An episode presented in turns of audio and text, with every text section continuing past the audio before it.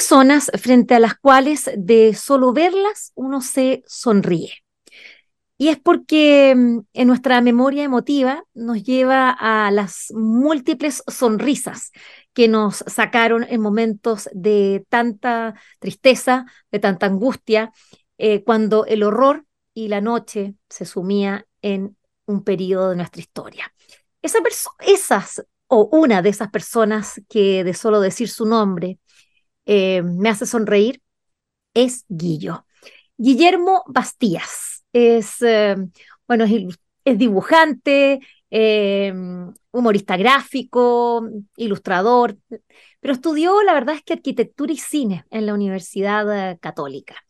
Y, y como tal, ejerció, la verdad es que casi, casi nada o poco, ahí nos contará, sí estuvo viviendo en Berlín cuatro años como estudiante de cine y dice que todo eso le sirvió para hacer, bueno, esa carrera maravillosa que le ha permitido estar en esta, en esta memoria emotiva de la que estamos hablando y que en el marco de estos 50 años del golpe cívico militar eh, nos recuerdan que hubo, hubo ahí espacios en los que pudimos reírnos eh, en la complicidad de una, de, bueno, de una viñeta como lo hizo en la revista APSI durante 15 años.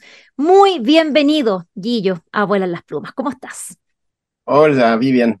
Oye, qué bonita presentación. Ah, sí, pues tú. Guillo, estoy muy contenta de que estés acá porque, porque eres una persona, eh, eso, por esas, personas que uno ha aprendido a querer eh, a través de su trabajo, de estimarlas, de sentirla tan próxima. Eh, me decías que este marco de, en el marco de los 50 años estás muy demandado. ¿Qué está pasando, Guillo? Mira, está pasando que como dibujé durante la dictadura, mi familia dice en forma irresponsable, pero yo no creo que haya sido así. Eh, eh, quedó un registro cronológico en la revista APSI de, de lo que ocurría. Entonces, como dice el historiador Salazar, se creó como una historia no oficial vista desde el humorismo gráfico que es mucho más entretenida que el Monte Orlandi. No, no, Monte Orlandi, ¿cómo se llama el librito? Encina. Encina. Entonces, estos dibujos, la gente se acordó que están estos dibujos, entonces así me invitaron a, hacer la exposición en Centro Cultural La Moneda, pero también se va a hacer en distintas partes de Chile, centros culturales, universidades, eh, salones de humor como el de Valdivia que a fin de año, y también fuera de Chile. Así que estoy de, viajero. me, invitaron a México, a Canadá, después ah. va a ser en París, y después hay un proyecto con, con Suecia, con dos ciudades. ¡Qué alegría!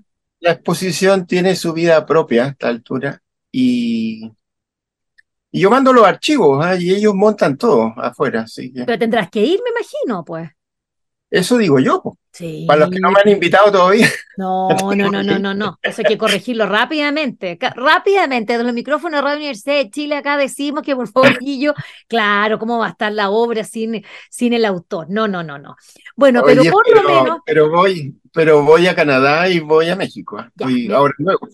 Me alegra, me alegra. Derechos humanos, humanos, derechos. Exposición de Guillo en el Centro Cultural Palacio La Moneda se inaugura mañana jueves. Eh, eh, en, este lugar tan importante, tan emblemático, y, un lugar que, que, está adquiriendo también una visión más, eh, más ciudadana desde el punto de vista de el tipo de muestras que están haciendo bajo la dirección de Regina Rodríguez, hay que decirlo, una amiga de, de Vuelan las Plumas y a quienes hemos conocido en su trabajo tan importante y la visión que tiene, que es distinta, que se va poniendo esas improntas, ¿no? Bueno, una de esas es justamente esta visión de, de, de Regina y que se traduce en, em, en, esta inauguración. A ver, tenemos, eh, tú dices eh, que, em, que, claro, que hiciste esto de manera irresponsable. La verdad es que em, eh, yo diría que de manera casi temeraria, porque hacer humor en esos tiempos era muy difícil y más aún con un personaje tan complicado como este reyesito con este personaje que, que nos que de verlo nos, nos, causa tanta risa, pero, pero una risa nerviosa, ¿no? También de, de, de, eh, de la dictadura. ¿Cómo eh, yo tengo ese Pinochet ilustrado y mm, ese libro donde como tú bien lo dices, Guillo, que, que, es eh, una relación histórica, porque vas poniendo exactamente en qué minuto eh, se hizo tal o cual eh, eh, ilustración, porque era en un contexto histórico, en, en, en, en, un momento en que pasaban cosas. ¿Cómo fue dibujar? ¿Cómo, bueno, cómo nace este personaje del reyesito? ¿Cómo llegaste a él?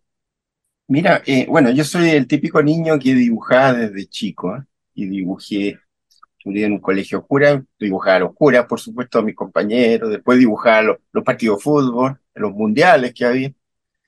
Pero era un buen alumno y, y mi familia me dijo, oye, estudia una carrera seria, ¿eh? como arquitectura, ingeniería, medicina. Y me metí a arquitectura en la católica. Y como que abandoné un poco el dibujo aunque ahí se dibuja mucho, pero ya no humor gráfico. Eh, pero cuando vino la dictadura, y toda mi generación de esa época éramos veinteañeros, eh, no estábamos preparados para tanto horror. Para empezar, nos mataron al director de la Escuela de Arquitectura, Leopoldo Benítez, una semana después del golpe. Lo, no sé cómo lo mataron, pero tenía múltiples impactos a bala y lo sacaron de la casa de su suegro que estaba cenando. ¿Se fija la barbaridad? Y él no era político, no estaba en ningún partido político. Solamente tenía el pelo largo y barba, pero a la vez era un doctor en arquitectura en Inglaterra y era un capo. Y lo mataron. Entonces el horror nos llegó de, terriblemente fuerte, de forma horrorosa el horror nos llegó horrorosamente, horrorosa. Y eh, nos sumimos en una profunda desolación. Todos los amigos, los compañeros, y que aumentaba con el tiempo cuando sabíamos que amigos nuestros los habían matado, como Eugenio Rustable, que lo mataron en el norte, estudiante de ingeniería de católica. En fin. Y yo estaba en esta bajón cuando de repente me puse a dibujar. Y lo primero que dibujé, me acuerdo, fue la moneda en llama. Y, y el dibujo me buscó, es lo que yo les digo a, los alumnos del periodismo cuando me, hablan. Yo no, no pensé voy a dibujar porque me voy así a hacer una terapia. No, el dibujo me buscó, me puse a dibujar y dibujar y dibujar. Porque el dibujo me dijo, oye, y yo ven para acá, ponte a dibujar mucho más y mejor. Y, lo hice. Entonces, los primeros dibujos los compartía con mis amigos de la universidad, de todos los amigos de confianza. Bueno, tú sabes cómo era. Pero después cuando se empezó una leve apertura con la prensa, y el APSI fue muy hábil en eso porque empezó como una revista de noticias internacionales, y maestro éramos en el arte de decir las cosas sin decirlas. Y fuimos, y fuimos diciendo de a poco cada vez más. Y, eso se reflejó también en los dibujos. Y ya, ya no dibujábamos ahí, que me acuerdo que el primer dibujo fue un Moai, sino que salió ese personaje que te dices. Y ese personaje tiene un origen bien literario porque está basado en el, en el traje nuevo del emperador, de, Hans Christian Andersen. Yo se lo estaba leyendo ese cuento a mi hija mayor, que ya que vive afuera, ya está grande. Y, y, me hizo mucho sentido toda la pompa y que se rodeaba, el traje y cómo lo adulaban. Y dije, oye, este, este emperador es igual a lo que veo todos los días en las noticias. ¿eh? Entonces creé el personaje. Personaje con capa ridícula, con, enano, y con lentes oscuros, para que disimular qué piensa hacer con la mirada. Esa era la idea. Y también la barbilla, ¿no? La barbilla, sí, eh, eh, los bigote, bigotito. Ah, bueno, la barbilla. Y esa, esa corona de, de, de tres, con, con, esas, con esas pelotas tan... Es un homenaje a un, a un dibujante que yo veía de niño, uno gringo que se llama Otto Soglo. Es la misma corona que usaba él en, en una tira que hace. Bueno, Em, y el dibujo fue mi manera de sobrellevar la dictadura.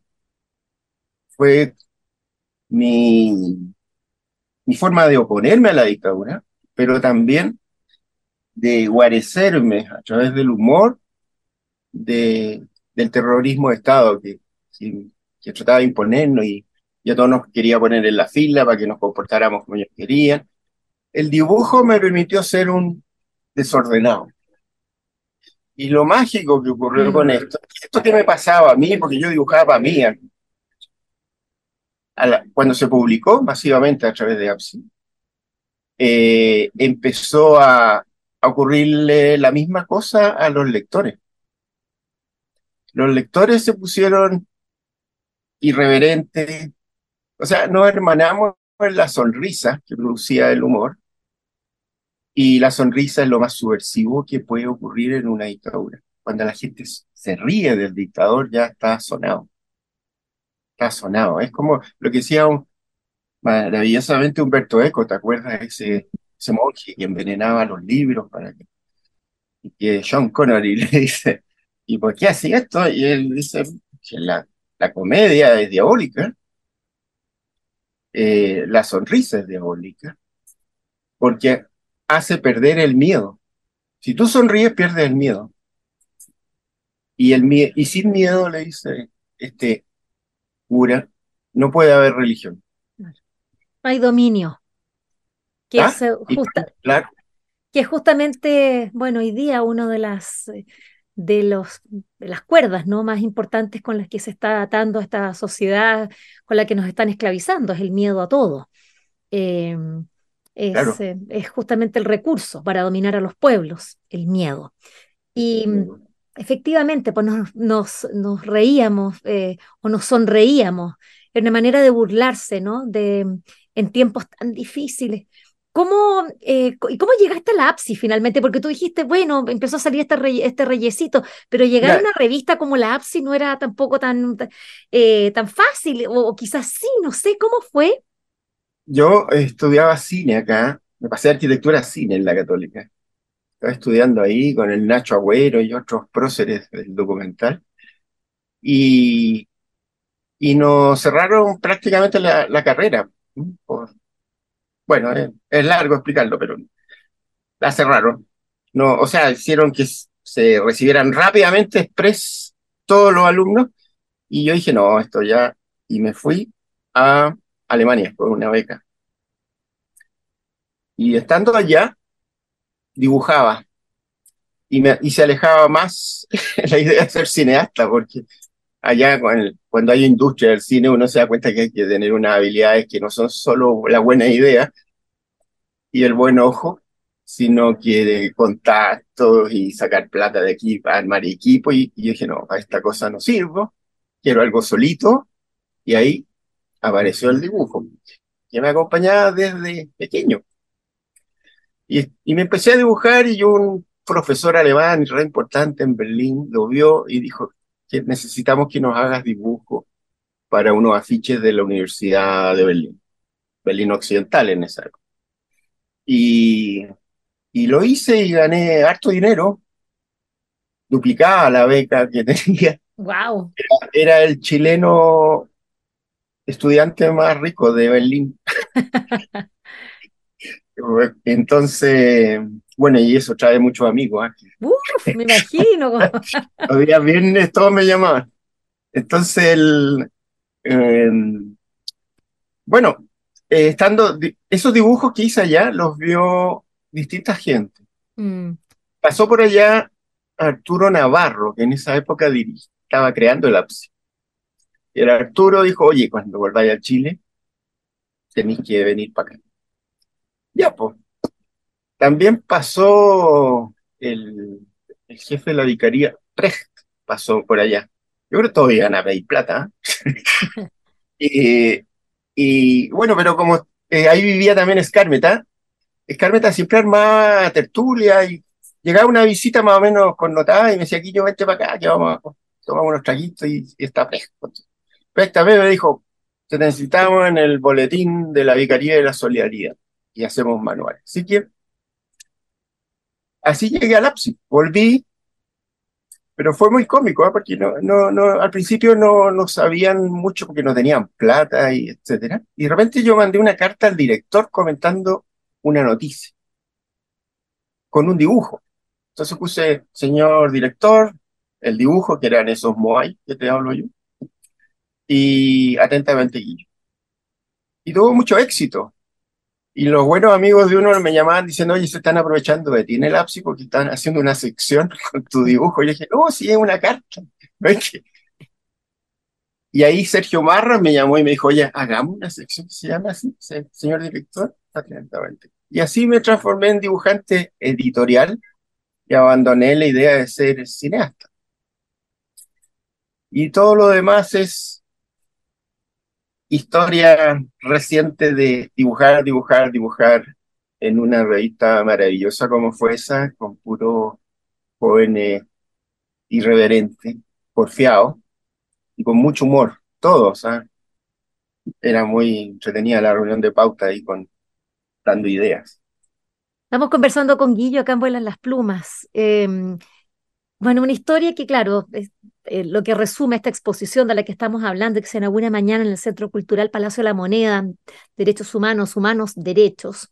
Bueno, este em, autor, ilustrador, eh, ha recibido importantes premios, como el Premio Concurso Universal 1492, Encuentro Choque, 1992, Choque Encuentro, en Alemania, en Essen. También em, el premio por, el concurso 500 años en México, eh, premios también en el Salón de, Internacional de la, Caricatura en Montreal, en, Alemania, bueno, y también ha escrito, bueno, eh, ha publicado eh, libros que resumen esta, esta afición suya de, dibujar. el humor es más fuerte, ahí partió el año 1991 en las ediciones del Ornitorrinco. Tú tienes derecho a ser tú, contextos de Paul Hammer, bueno, que recordamos eh, atentamente Guillo, en LOM, eh, Pinochet Ilustrado, el Pinochet Ilustrado, eh, perdón, el Diccionario Ilustrado del Fútbol con Muat y Patricio Hidalgo, después también otro Pinochet Ilustrado con Lolita, Estamos indignados, el 2011 también. Bueno, y bueno, por, cierto que ha dibujado también en periódicos extranjeros, etcétera. Em, como decía Guillo, fue el dibujo el que lo fue así como acorralando y persiguiendo, ¿no? En esos 15 años, eh, así es que hay que recordar algunos momentos, eh, Guillo, ¿cuál te quisieras compartir ahora? Algunos momentos en los que un dibujo tuyo eh, surgió a partir de algo o, por el contrario, que tú querías responder o decir cosas a la, dictadura y que pasaron, no sé, si fuiste perseguido. No, no, era amenazado por teléfono. ¿ah? Era muy cómico porque yo no trabajaba físicamente en el apps. Entonces llegaba a reuniones o a entregar el dibujo y me encontraba con lo primero que veía era la secretaria y que me decía, aquí yo te dejaron un recado. Entonces partía mi día con una amenaza. Entonces los recados eran más o menos de este tenor, dígale al hueoncito del humor que se vaya con cuidado. Y así empezaba mi, mi día. Pero no, no le dábamos importancia ni yo ni ninguno de los periodistas que había ahí.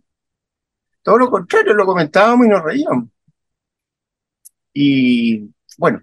Temerario.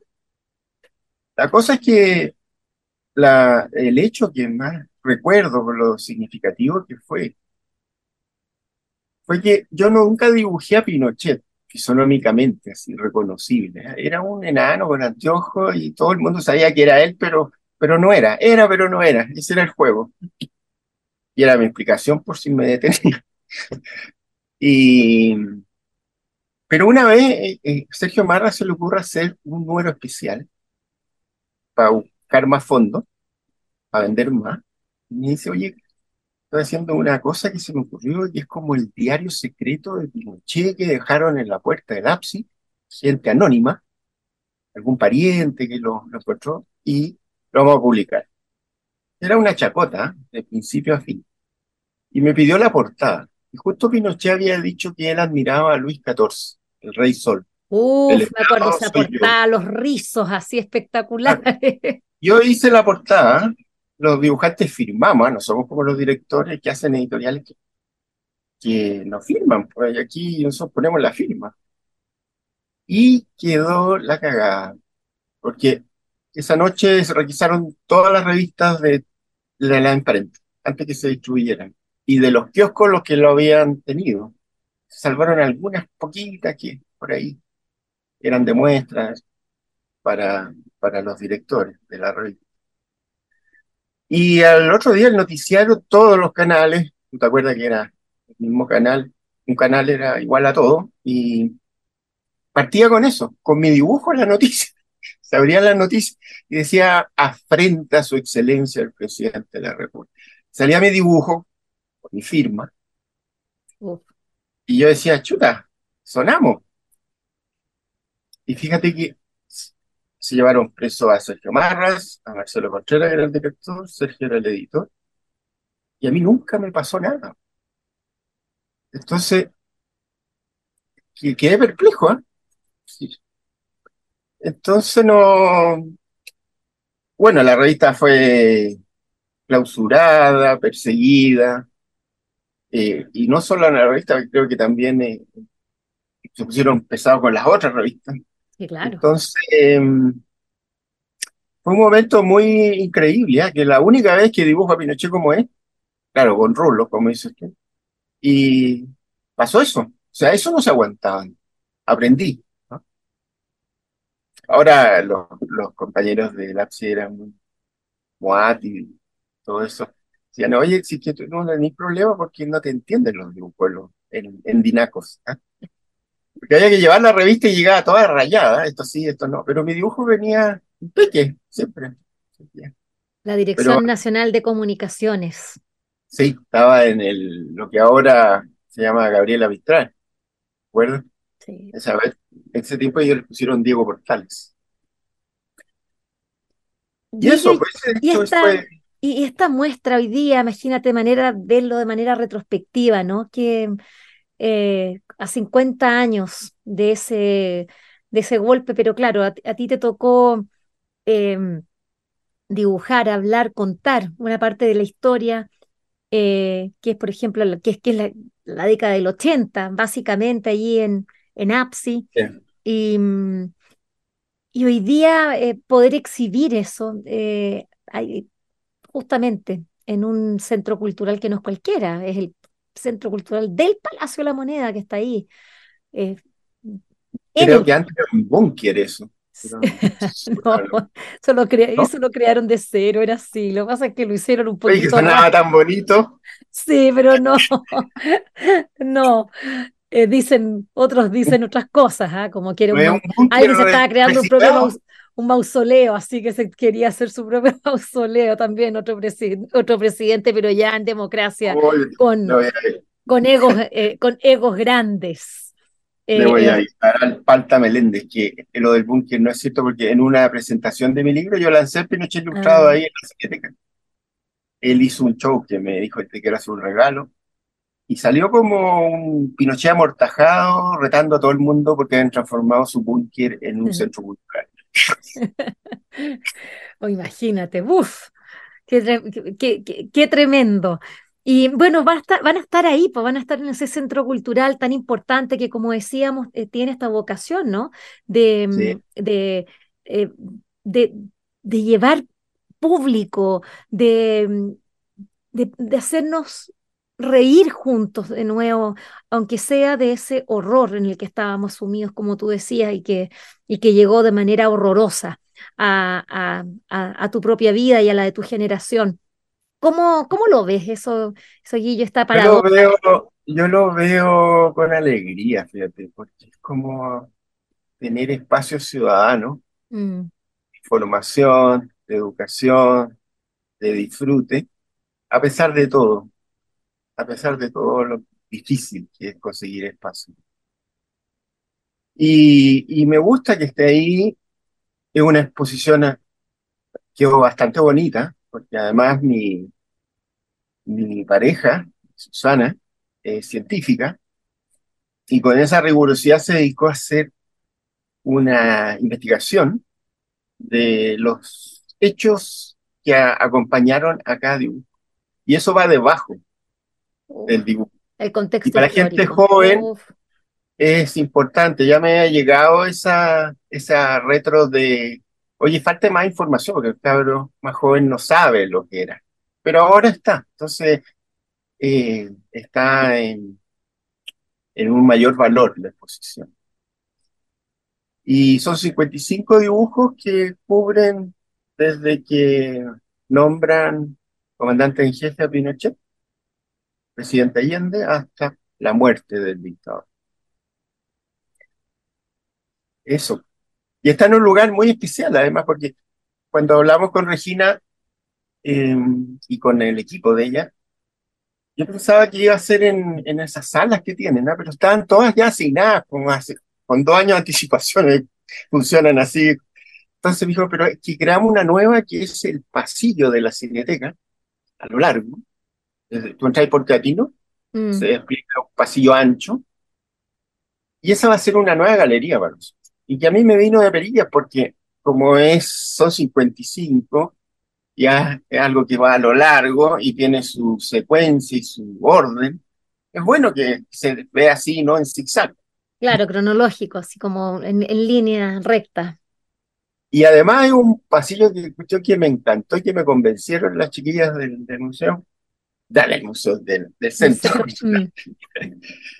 Eh, que ahí pasa mucha más gente que la que pasa por otros lados. Porque la gente que va, no todas van a algún evento o exposición, sino que van a conocer el centro, o van a almorzar, o van a la tiendita que vende artesanía. Entonces, mucho mejor. Está ahí al paso. Guillo va a estar allí entonces eh, a partir de, bueno, de mañana, eh, jueves 10 de, agosto. En esta invitación eh, dice que es una exposición que insta a reflexionar sobre nuestra historia reciente, indagando en los hechos del pasado desde lo social y desde la acción editorial. Una muestra que exhibe en su gran mayoría ilustraciones publicadas en APSI, lugar donde trabajó eh, Guillo por bueno, por 15 años y donde se vivió, como ya veíamos, una censura que, que no lograba eh, bueno, no, hacerte mella porque eh, ibas como por el lado y, y, no, y no se daban mucha cuenta.